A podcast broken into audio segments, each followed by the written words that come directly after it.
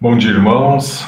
Nós estamos aqui novamente nesta classe da Escola Bíblica Dominical da Igreja Presbiteriana de Santo Amaro, que tem abordado os livros bíblicos. Nós estamos no livro dos Salmos, na segunda aula sobre o livro dos Salmos, com o objetivo de ajudar os irmãos a lerem suas Bíblias. Esse é o grande objetivo deste curso ah, desenhado pelo presbítero Solano e pelo pastor Leandro, pastores titulares dessa classe, que tem convidado outros pastores da nossa igreja para ministrar aulas sobre alguns livros específicos. Fui convidado para ministrar aulas sobre o livro dos Salmos e esta é a segunda aula.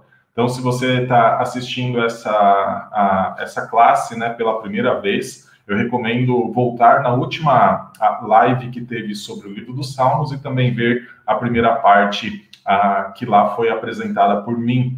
Ah, você pode continuar nessa segunda aula tranquilamente, afinal é uma, é uma continuação, mas com muitos elementos que podem te ajudar, desde já, mesmo que você não tenha assistido a aula anterior, a ler os Salmos. Nós ah, estamos abordando o livro dos Salmos como um livro organizado ah, com um propósito específico. Geralmente, quando nós olhamos para os 150 salmos, é muito comum nós pensarmos neles de forma individual. Então, tem o Salmo 1, tem o Salmo 70, o Salmo 150, e nós não paramos para pensar se existe relação entre eles, e principalmente uma relação que o editor pensou, organizou, colocou naquela ordem, se há alguma intenção por trás disso. É isso que eu estou tentando uh, defender nestas aulas, apresentar para os irmãos uma leitura dos salmos não apenas como peças individuais de 150 salmos, mas como um livro organizado, tendo uma mensagem unificada, tendo o mesmo propósito ao longo de cada um dos 150, das 150 poesias que compõem este livro. Então, eu estou defendendo, como está aqui na minha apresentação que os salmos eles apresentam uma vida em justiça que aguarda o retorno do rei. E hoje então é a segunda parte dessa aula com alguns objetivos específicos. Na semana passada, nós vimos que o propósito do livro dos Salmos é basicamente ser instrumento de instruções para a vida justa do povo que espera o retorno do seu rei nós podemos olhar lá para o Salmo primeiro e a primeira recomendação que nós temos dentro de todo o livro é: Bem-aventurado é aquele que medita na lei do Senhor de dia e de noite. Ou seja, o livro dos Salmos está, vamos dizer assim, se auto-recomendando, porque quando ele fala lei do Senhor, ele não está apenas apontando lá para os cinco livros de Moisés, né? Gênesis a Deuteronômio, mas ele está falando dele mesmo e de toda a palavra de Deus que depois viria a ser escrita posteriormente aos Salmos, incluindo o Novo Testamento, mais de 500 anos depois. Então, nós temos ah, no livro dos Salmos uma auto-recomendação para que todo aquele que inicie a sua jornada de leitura dentro dos 150 Salmos busque instruções para a sua vida e principalmente para viver uma vida justa, uma vida que agrada ao Senhor e uma vida que busca ser mais e mais parecida com o rei. E ao mesmo tempo que os salmos eles estão instruindo o povo de Deus a como ser mais parecido com o seu Senhor, eles também estão nutrindo uma expectativa, nutrindo a esperança pelo retorno do rei. Por que eu falo isso? Porque nós entramos no Salmo 1 e nós vemos: Bem-aventurado o que medita na lei do Senhor de dia e de noite. E quando nós vamos para o Salmo 2, que na semana passada eu falei que os dois juntos formam a instrução do livro dos Salmos, nós encontramos a afirmação de que o Messias, né, o ungido do Senhor, herdará as nações por herança e então governará sobre todos os povos. E a gente olha para o Antigo Testamento e a gente lembra dos reis de Israel, como Davi, como Salomão, que foram os dois mais poderosos, e depois tem os reinos divididos, e nós não enxergamos nenhum deles reinando sobre todos os povos. Então sempre ficou a expectativa de qual seria, quem seria este rei que teria todas as nações por herança. E nós ah, que temos a Bíblia completa, né, nós que estamos aprendendo a ler ah, melhor as nossas Bíblias, nós enxergamos lá em Mateus capítulo 28, quando Jesus comissionou seus discípulos para irem por todo o mundo, ele dizendo o seguinte: Toda autoridade me foi dada sobre os céus e sobre a terra. Ou seja, ele é o rei de todas as nações que foi prometido lá no Salmo 2. Então, o grande propósito do, uh, do livro dos Salmos é justamente fornecer instruções para a vida justa de um povo que está esperando o retorno do seu rei. E à medida que os salmos são lidos, esta expectativa pelo retorno do rei é nutrida, é aumentada, enquanto o povo busca viver uma vida justa agora. Fazendo uma rápida recapitulação, né, como o propósito, quero falar um pouquinho sobre a estrutura também, porque hoje minha, a minha intenção é passar por alguns pontos principais do livro dos Salmos, com alguns destaques, principalmente nesta ideia da, do aguardar o retorno do rei, porque eu falei na semana passada mais sobre instruções para a vida justa, e depois uh, falar a respeito de três tipos de salmos que são os mais comuns uh, dentro do livro e que nós podemos uh, ter alguns insights de como lê-los um pouco melhor. Esses salmos são hinos, lamentos e ações de graças. Então, nós vamos ver um pouquinho sobre isso, mas não desconectado de tudo aquilo que a gente está defendendo. Que o livro dos Salmos é um livro organizado. Então, eu vou olhar para esses três salmos e ver como eles sustentam todo esse propósito, tanto da instrução como de aguardar o retorno do rei. A estrutura dos salmos é composta de cinco livros. Eu coloquei aqui do 3 ao 145, mas o nosso salmo começa no 1 e vai até o Salmo 150, né?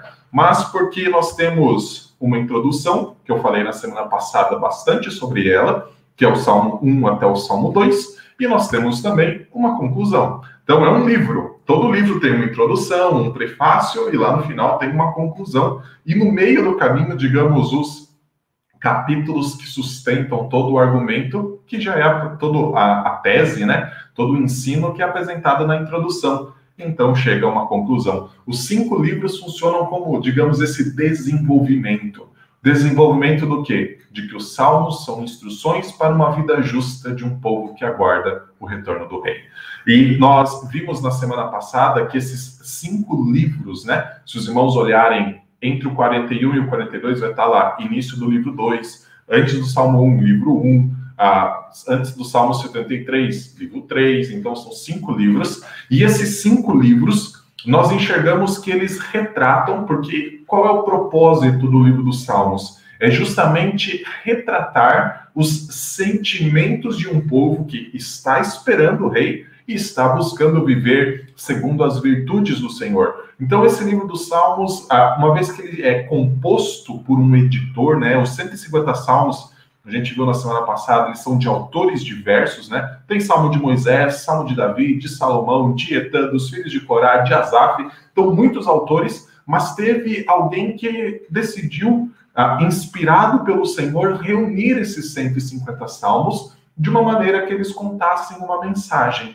E esses salmos, eles podem, esses cinco livros, né, então, que a gente está mostrando que é a estrutura principal, eles estão basicamente nos mostrando períodos da história de Israel. Não, não necessariamente como uh, um livro de história, né, porque são poesias. E poesias basicamente retratam, digamos, as emoções humanas e as expectativas que os homens têm. Então, fala dos períodos da história de Israel, mas basicamente retratando o que o povo vivia, quais os seus anseios, quais as suas alegrias, as suas tristezas, angústias e assim por diante. Então, são cinco períodos.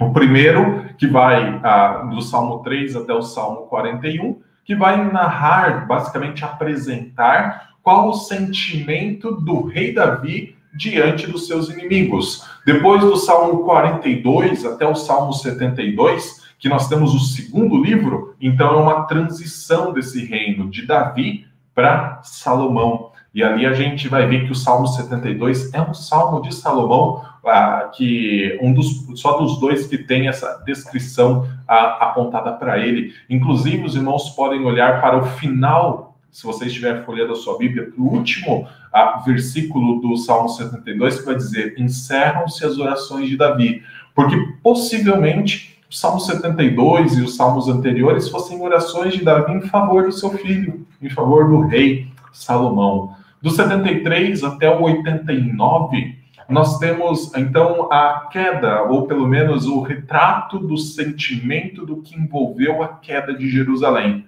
Do 90 ao 106, o exílio. E a gente vai prestar um pouquinho de atenção nesse livro hoje. E do 107 até o 145, o pós-exílio. Então, olhando para esta estrutura, na semana passada eu olhei para a introdução, que são os Salmos 1 e 2, e nós vimos que lá os temas principais do livro dos Salmos já foi apresentado. A ideia do que é uma vida bem-aventurada, a ideia de qual é a fonte, vamos dizer assim, de alimento, né, de nutrição, principalmente a fonte de ensinamento para a vida bem-aventurada, que é a lei do Senhor e não a, os nossos próprios pensamentos. Quando a gente olhou para a introdução, a gente viu que existem duas assembleias, né, ou duas congregações, ou basicamente dois estilos de vida, dos justos e dos ímpios. Nós vimos também a expectativa pelo rei e também o destino dos ímpios, que é a destruição. Hoje, como eu estou ah, falando a respeito de um livro, né, que ele tem uma sequência lógica, eu quero mostrar salmos que são ah, estrategicamente posicionados. Vamos pensar no que significa algo estratégico. É algo que desempenha um papel que os demais não vão desempenhar. Ele basicamente vai ah, recuperar a mensagem inicial. Então a gente vai ter o Salmo 3, por exemplo, que é o primeiro salmo do livro 1. Veja aqui na divisão 3 a 41, nós temos Salmo 3. Depois eu vou olhar para o Salmo 41. Depois para o Salmo 72, que encerra o segundo livro. Salmo 89, que encerra o terceiro livro.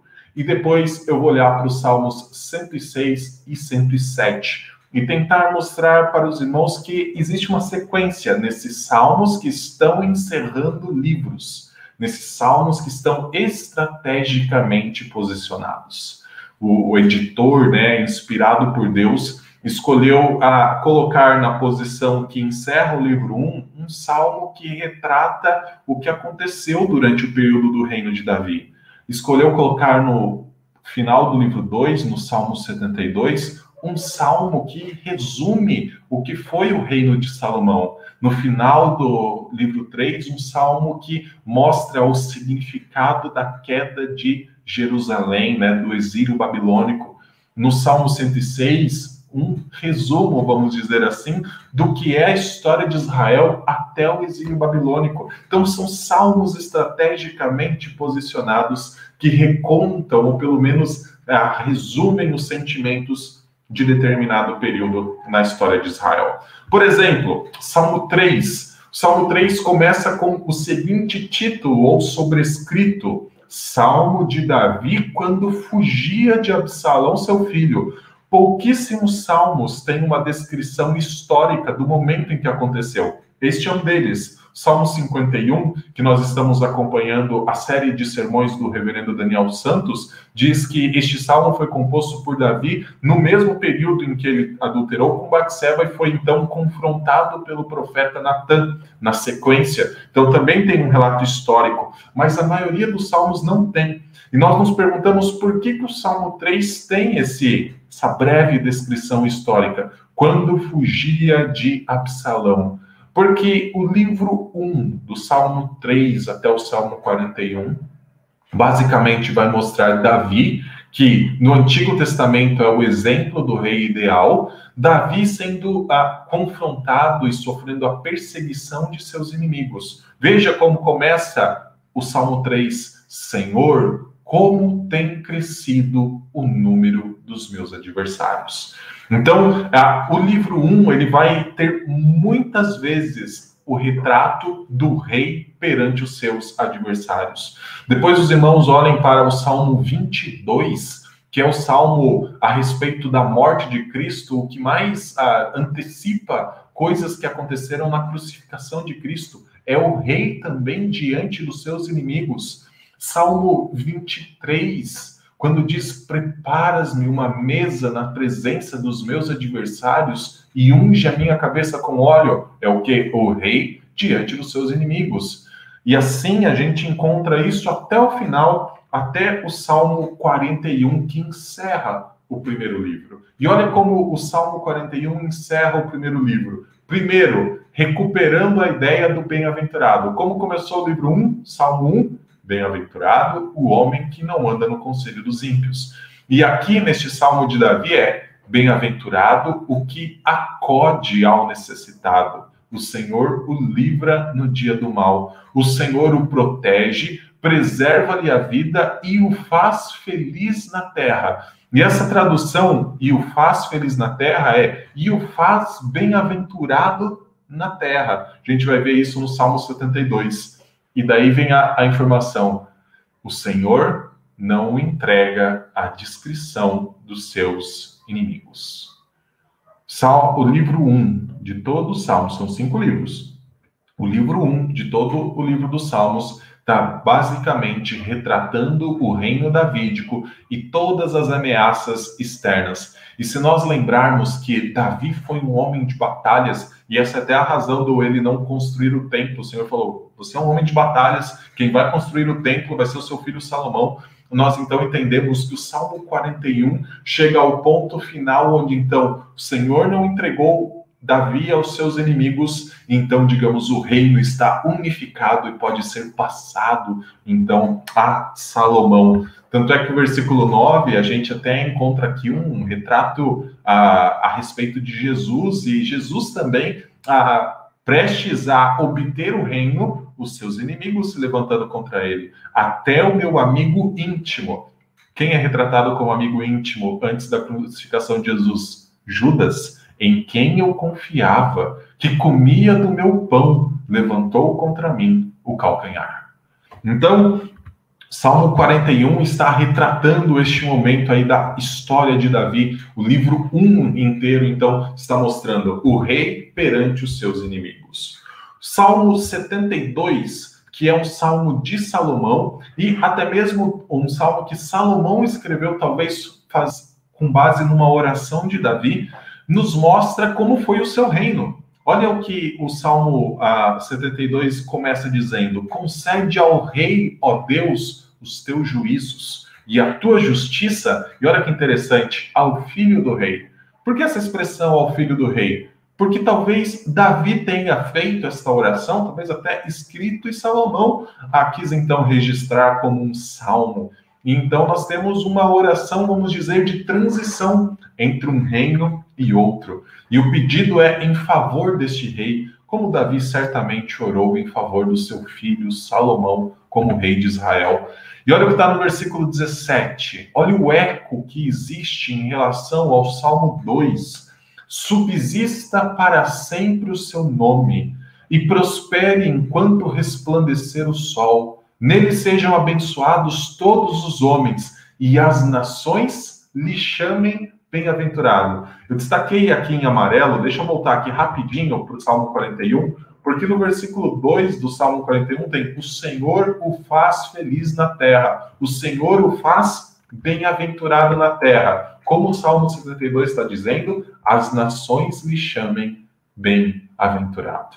Quem é o bem-aventurado desde o Salmo 1, como nós vimos na semana passada? O rei, o rei de Israel, e que tudo aponta para o grande rei dos reis e senhor dos senhores, que então vire, vi, veio, né, uh, e reina sobre todas as nações. E o Salmo 72 encerra dizendo: Findam-se aqui as orações de Davi, filho de Jessé. Ou seja, é um momento importante do livro, que é o momento de transição do reino de Davi para o reino de Salomão. E o último salmo que eu quero destacar nesta sequência aqui, que fica ecoando a vida do rei, é o salmo que encerra o livro 3. E por que o salmo que encerra o livro 3? Lembre-se, o livro 3 retrata o sentimento do povo de Israel com respeito ao exílio babilônico e principalmente a queda de Jerusalém. O que aconteceu com a queda de Jerusalém? Aconteceu a queda do reino de Davi, ou do reino davídico, né? Salomão, todos os reis ah, que eram da linhagem de Davi somem temporariamente por conta do exílio babilônico. O Império Babilônico conquista Jerusalém, conquista a nação de Israel. Naquela época só tinha Judá, né? Israel tinha sido destruído antes. Conquista a nação de Judá e então não existe mais rei em Israel. Então fica a expectativa: vai ter um retorno do rei? Esta é a mensagem do Salmo 89. Eu quero tentar mostrar rapidamente como funciona isso. Esse, veja, não é um salmo nem de Davi, não é um salmo de Salomão, é um salmo didático, um salmo para instruir, mas é escrito por Etan e a gente nem consegue saber exatamente quem é este Etan. Mas ele começa dizendo o seguinte: Cantarei para sempre as tuas misericórdias, ó Senhor. E ele continua dizendo: O rei, ele, esse ele aqui se refere ao rei, será estabelecido para sempre como a lua e fiel como a testemunha no espaço.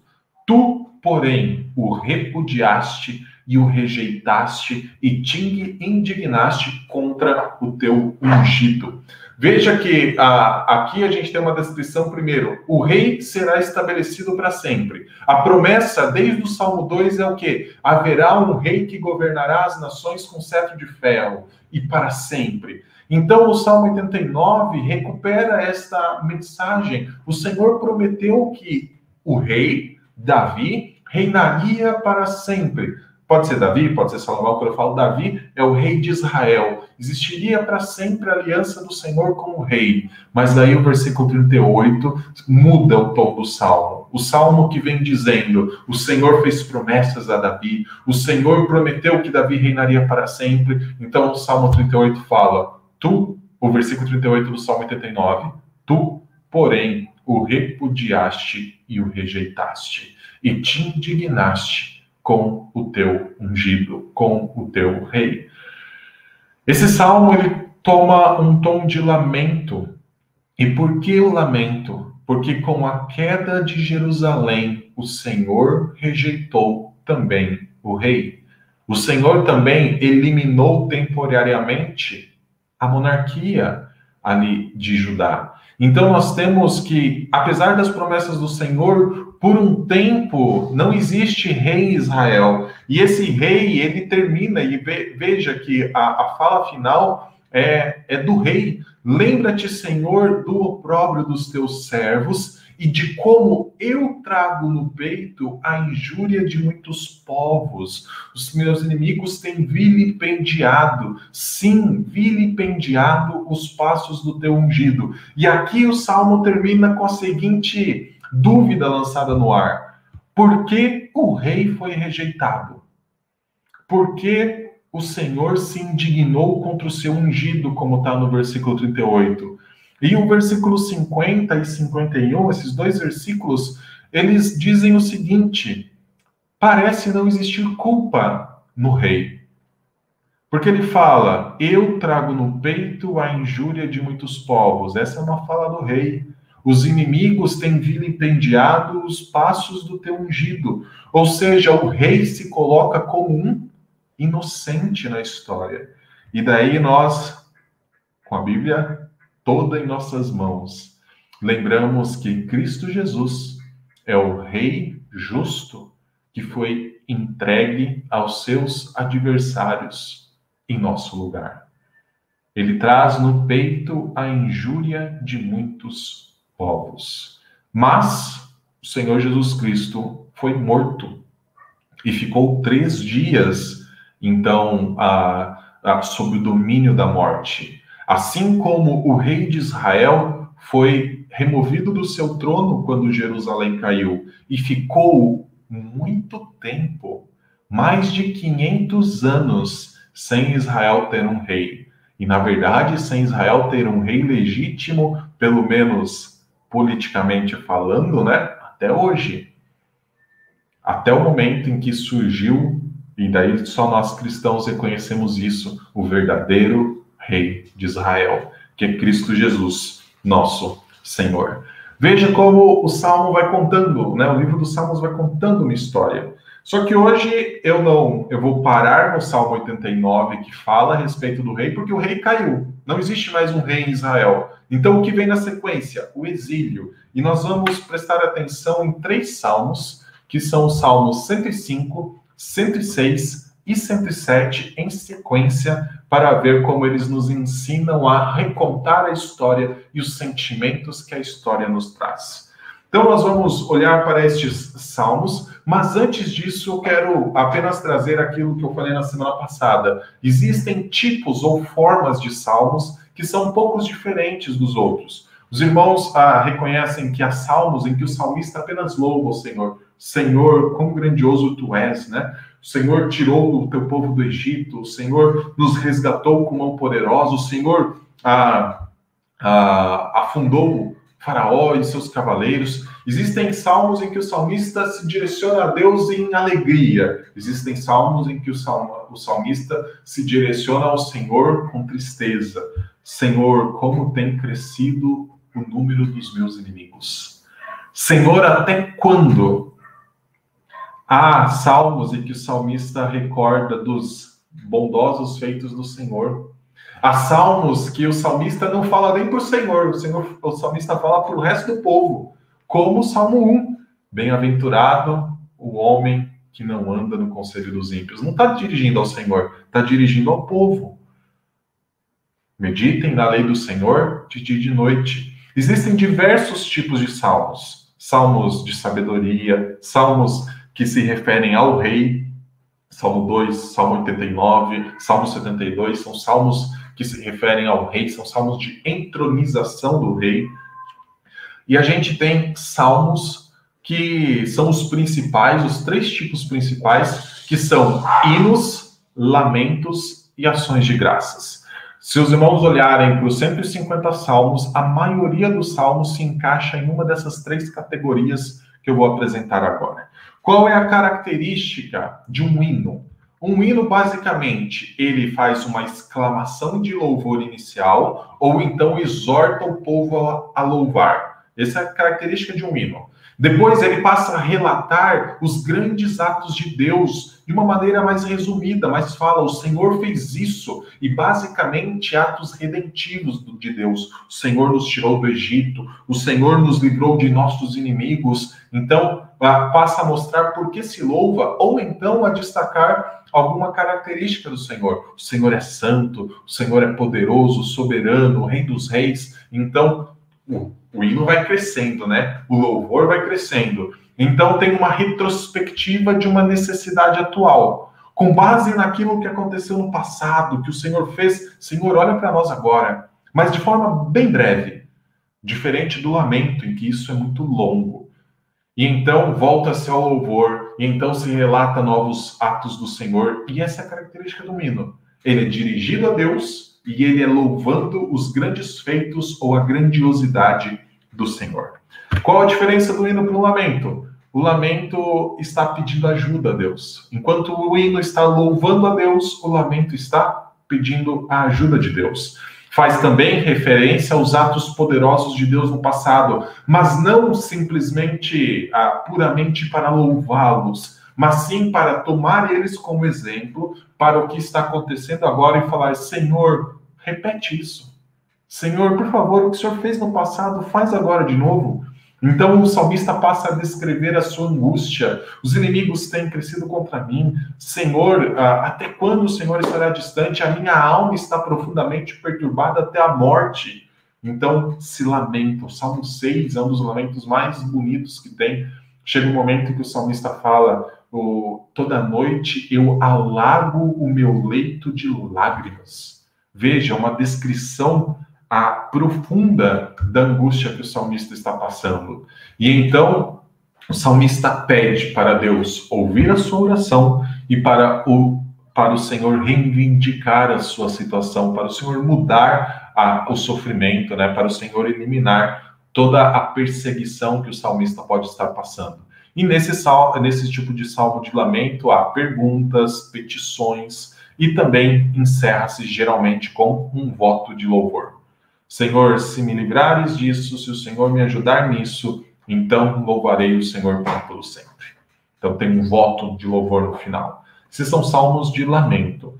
E então nós temos também os salmos de ação de graças. E no salmo de ação de graças, geralmente, todos eles podem ser individual ou coletivo. O salmo de ação de graças tem uma característica mais individual, porque ele não olha para os grandes feitos do Senhor no passado para com toda a nação de Israel. Eles olham para coisas mais presentes, né? um passado mais recente, vamos dizer assim, e no que o Senhor às vezes ajudou uma pessoa, né, que estava doente, uma pessoa que estava passando por uma enfermidade foi curada, que estava sendo uh, vilipendiada, né, que estava passando por zombaria dos inimigos. Então tem um salmo de ação de graças, ele escreve quando o Senhor o ajuda, quando o Senhor o socorre. E nesse salmo de ação de graças, a estrutura geralmente tem essas características. Primeiro, há um compromisso com o louvor.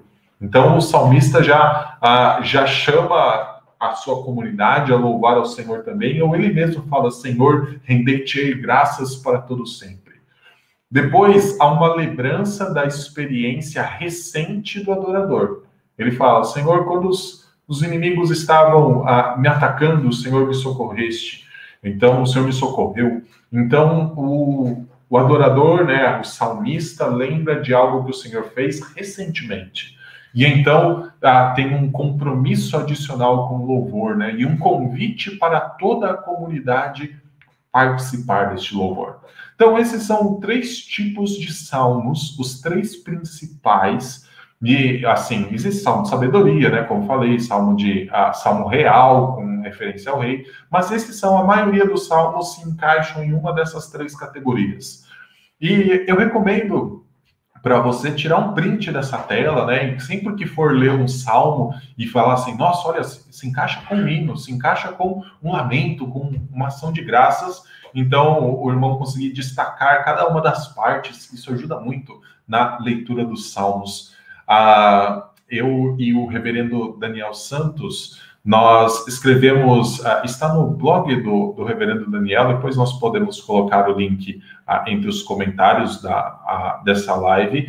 Nós escrevemos 30 dias orando salmos, e basicamente nós temos ali salmos de lamento, de ação de graça, em que a gente utiliza muitas vezes destas categorias para ensinar a como orar em salmos, né? ou como aprender a orar como os salmos muitas vezes fazem, principalmente os salmos de lamento. Nós temos então essas categorias, recomendo aí um print aos irmãos para estudos posteriores a quando lerem os Salmos. O que eu quero olhar, lembra-se que eu falei que eu queria olhar para o Salmo 105, Salmo 106 e Salmo 107, que estão no final do livro 4 e início do livro 5, e que basicamente falam do exílio e retorno do exílio babilônico? Os três salmos começam com a frase: rendei graças ao Senhor. E a gente lembra que Salmo 105, Salmo 106 retratam o exílio. Salmo 107 retrata o retorno do exílio. E os três começam com a frase: rendei graças ao Senhor.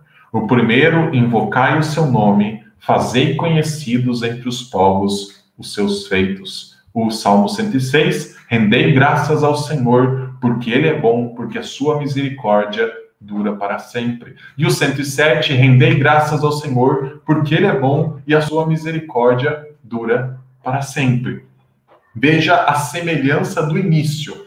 Até se você está acompanhando com a Bíblia aí ah, diante de você, eu peço que abra lá nesses Salmos 105, 106 e 107. Apesar deles terem esse início praticamente idêntico. Nós temos três salmos completamente diferentes na divisão do livro 4 para o livro 5.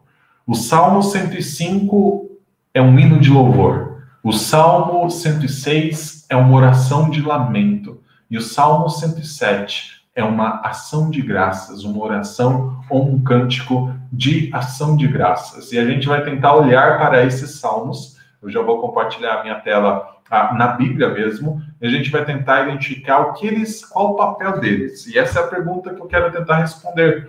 Por que esses três salmos estão juntos, narrando o surgimento de Israel, sua queda e sua restauração? A gente vai tentar ver isso primeiro com o hino, depois com o lamento e com a ação de graças numa posição estratégica do livro dos Salmos, entre o livro 4 e o livro 5.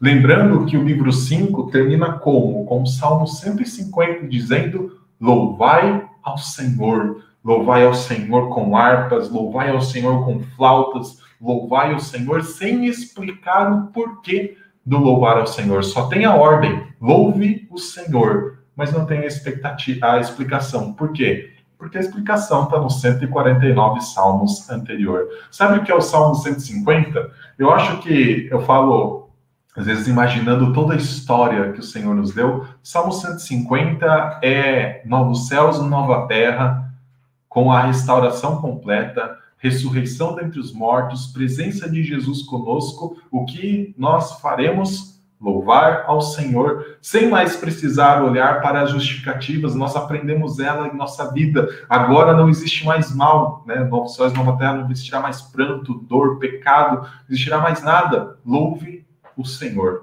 Por quê? Eu acho que então nós temos três salmos que vão culminar com o Salmo 150 dizendo: louve o Senhor. Essa é a tentativa de resposta. Vou parar rapidamente o compartilhamento desta tela e vou iniciar o compartilhamento de outra aqui para os irmãos. Já abra aí a sua Bíblia no Salmo 105. Salmo 105, que eu estou dizendo que é um hino, né? Veja como começa o Salmo 105. Diz o seguinte: Rendei graças ao Senhor, invocai o seu nome, fazei conhecidos entre os povos os seus feitos a mesma frase do 106 e do 107. Depois vem o seguinte: cantai-lhe, cantai-lhe salmos, gloriai-vos no seu santo nome, buscai o Senhor e o seu poder, buscai perpetuamente a sua presença, lembrai-vos das maravilhas que fez, dos seus prodígios e dos juízos de seus lábios, vós, descendentes de Abraão, seu servo, vós, filhos de Jacó, seus escolhidos. Então, versículo 6. O que esse salmo está fazendo? Convocando toda a comunidade do povo de Deus a louvar ao Senhor por aquilo que ele fez. Cantai-lhe salmos, narrai todas as suas maravilhas. E olha o que vem a partir do versículo 7. Ele é o Senhor nosso Deus, os seus juízos permeiam toda a terra lembra-se perpetuamente da sua. Lembra-se perpetuamente da sua aliança, da palavra que empenhou para mil gerações. Então começa não apenas dizendo que nós precisamos louvar ao Senhor pela por as suas maravilhas, por tudo aquilo que ele fez, mas também pelo que ele é e pelas suas promessas, a sua aliança, a palavra que empenhou para mil gerações. E daí ele começa a dizer o seguinte, no versículo 9: da aliança que fez com Abraão, com Isaac, Jacó, no versículo 10, dizendo no versículo 11: Dar-te-ei a terra de Canaã com o quinhão da vossa herança. Veja que parece que ele está seguindo uma sequência, né? Abraão, Isaac, Jacó, os três compartilhando da promessa. Depois, nesse hino de louvor ao Senhor, ele fala o seguinte: eles eram um povo pequeno, pouquíssimos e forasteiros nela, versículo 12. Andavam de nação em nação, de um reino para o outro reino. Só que o Senhor, versículo 14, a ninguém permitiu que os oprimissem. Antes, por amor deles, repreendeu a reis, dizendo: Não toqueis nos meus ungidos, nem maltrateis os meus profetas. Então, o salmo está praticamente narrando a história do surgimento de Israel, da nação que é povo de Deus, lá com Abraão, Isaac e Jacó. Versículo 17 fala de José sendo vendido como escravo. Depois, ah, versículo 20, dizendo que o rei, depois que ah, José tinha sido preso, né, que o rei mandou soltá-lo. E continua, versículo 23, então Israel entrou no Egito e Jacó peregrinou na terra de Cã, que é quando Jacó e seus filhos descem ao Egito, né? Se encontram com José e ali começam a crescer como nação. Só que então ele fala, 25, a, a 25, mudou-se-lhes o coração para que odiassem o seu povo e usassem de astúcia para com seus servos. Isso é, os egípcios contra o povo de Israel. E ele continua: Então Deus lhes enviou Moisés, seu servo, e Arão, a quem escolhera, por meio dos quais fez entre eles sinais, maravilhas na terra. E a gente vai tendo uma descrição como se fosse uma história sendo contada. E é a história da criação do povo de Israel. Versículo 28, enviou trevas e tudo escureceu, e Moisés e Arão não foram rebeldes à sua palavra, que a gente vai ter a descrição 31, 32 das pragas, né? 34 também. E assim, versículo 36 fala: também feriu de morte a todos os primogênitos, né? A última praga da sua terra, as primícias do vigor. Então fez sair o povo, e é sempre em louvor ao Senhor. Então o Senhor fez sair o povo com prata, ouro, e entre as suas tribos não havia um só inválido. E a gente tem louvor ao Senhor, e esse louvor continua. Olha o versículo 41, quando faltava água, fendeu a rocha e dela brotaram águas que correram qual torrente pelo deserto, porque estava lembrado da sua santa palavra e de Abraão, seu servo. Então, versículo 44: Deu-lhes as terras das nações, que terra é esta? Canaã, e eles se apossaram do trabalho dos povos, para que lhe guardassem os preceitos e lhe observassem as leis. O que a gente tem neste salmo que termina dizendo aleluia? Nós temos um salmo que louva o Senhor pelo grandioso feito de criar um povo, de escolher um povo por meio de Abraão, e então conduzir esse povo ao longo da história. Há lamento neste salmo? Há alguma petição ao Senhor? Há alguma coisa que o salmista diz, ah, Senhor, por que nós temos sofrido? Não. Então o povo está lembrando a sua história, e ao lembrar da sua história, eles louvam a Deus. Só que então vem o Salmo 106, e no Salmo 106, o povo então entende qual é o momento em que eles estão na história. Eles não são mais o povo que acabou de chegar em Canaã, tinha saído do Egito 40 anos depois. Eles são um povo com mais história. Eles são um povo que ah, chegou em Canaã, um povo que se desviou do Senhor. E é isso que eles vão falar no Salmo 106. Começa com a mesma frase: Aleluia, rendei graças ao Senhor, porque Ele é bom, porque a sua misericórdia dura para sempre. E daí ele fala no versículo 4: Lembra-te de mim, Senhor. Veja que não é mais louvor, não é um hino.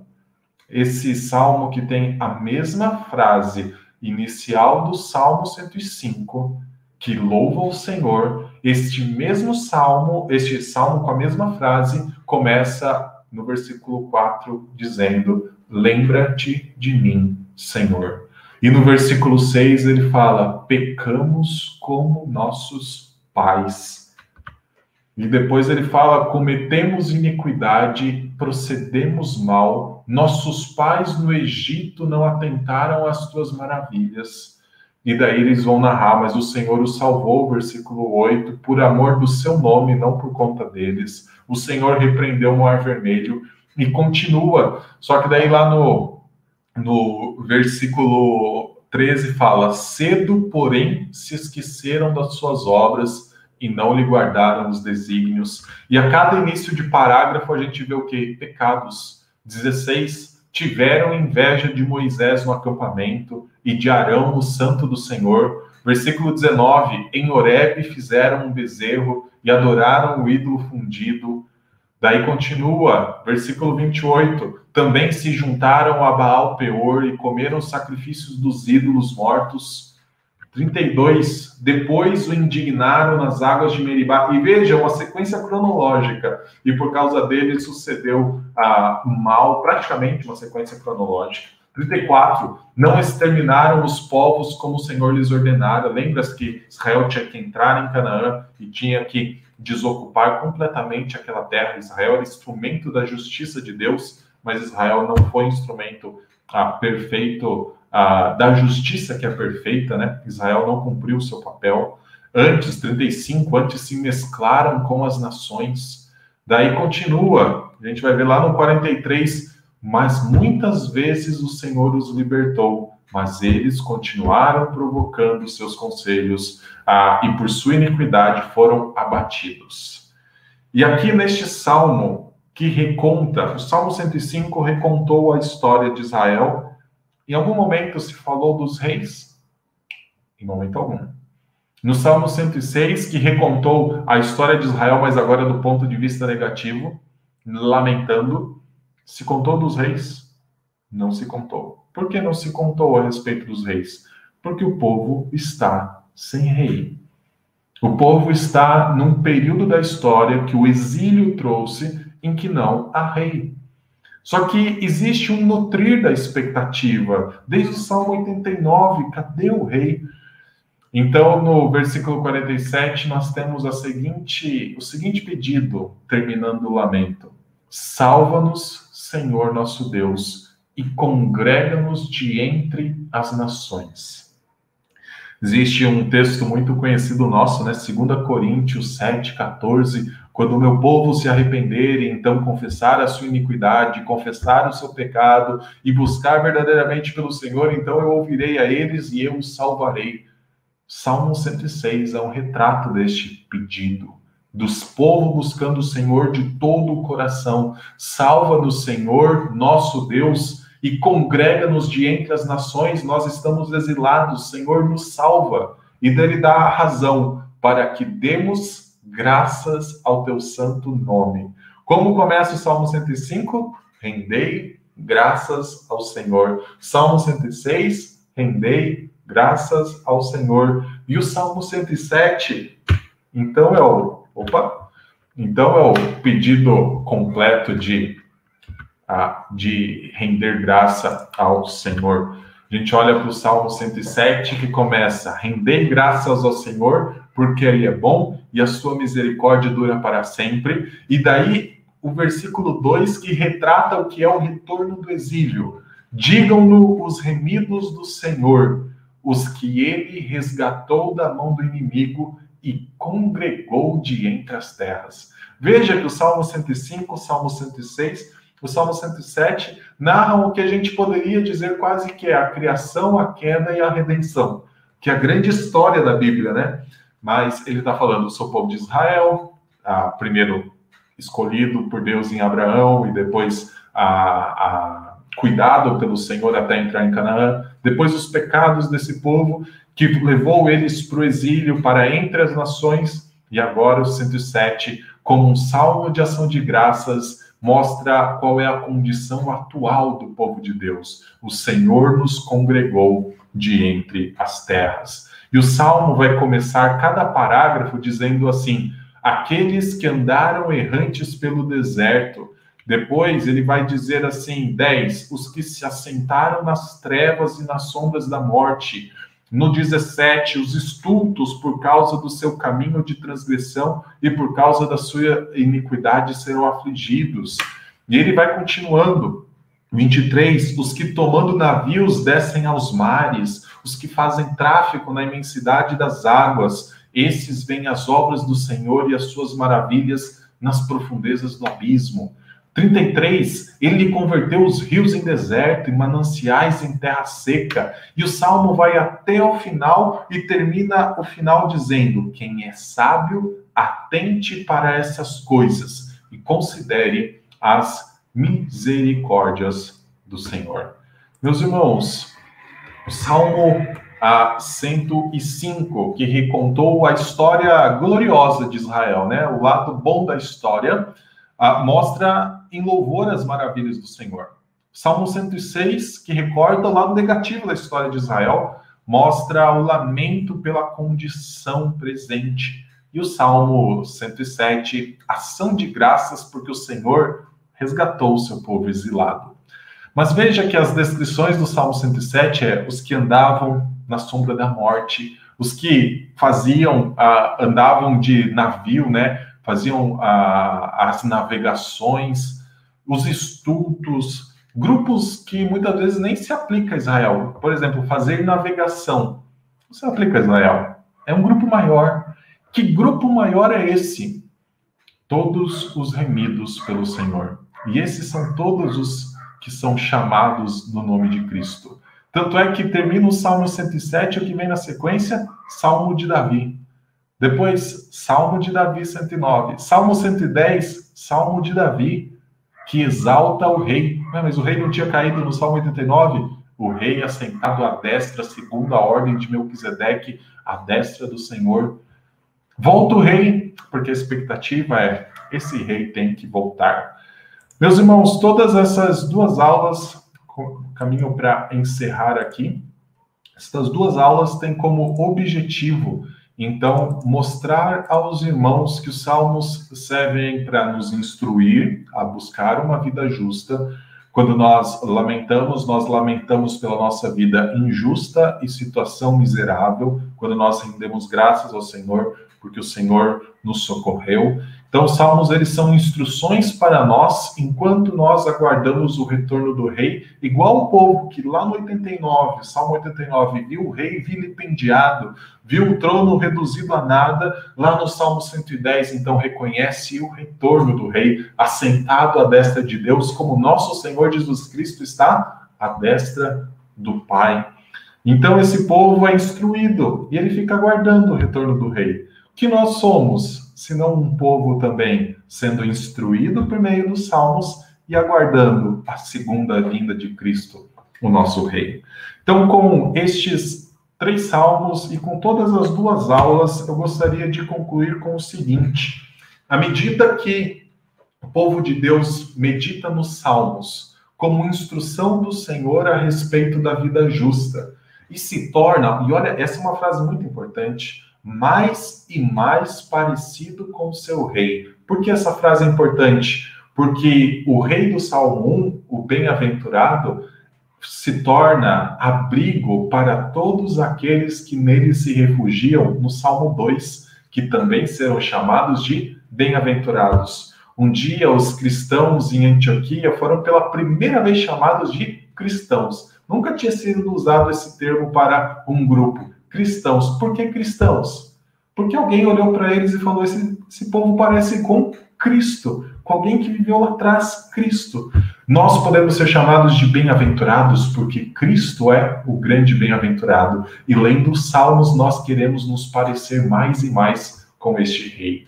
Eu continuo, né? Mais e mais parecido com o seu rei. Este mesmo povo não apenas aprende a como viver, né? Qual é a vida justa, mas também aprende a louvar a Deus pelos seus grandiosos feitos, a clamar pelo seu socorro em dias de angústia e a render graças quando este socorro vem. Os salmos nos ensinam a externalizar nossas emoções de maneira santa, a nos achegar ao Senhor a todo instante, a buscar ao trono de graça, seja em louvor, seja em oração, seja em ações de graças, a buscar o trono da graça do Rei.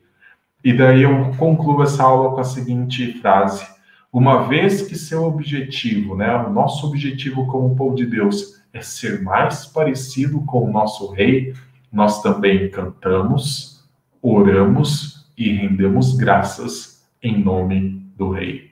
Todas as nossas orações terminam em nome de Jesus, porque nós queremos que o Senhor olhe para as nossas palavras como Jesus falando, porque nós queremos ser mais parecidos com Cristo.